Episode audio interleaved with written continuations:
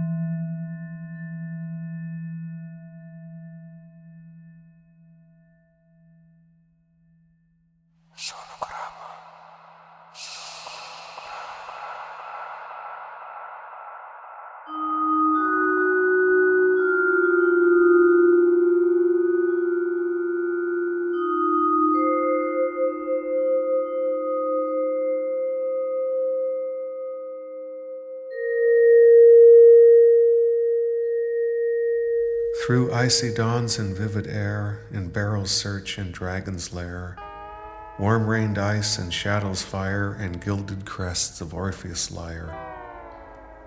Through it all I danced towards my sun, as my soul sought to fly. Through it all it was you, it was always you.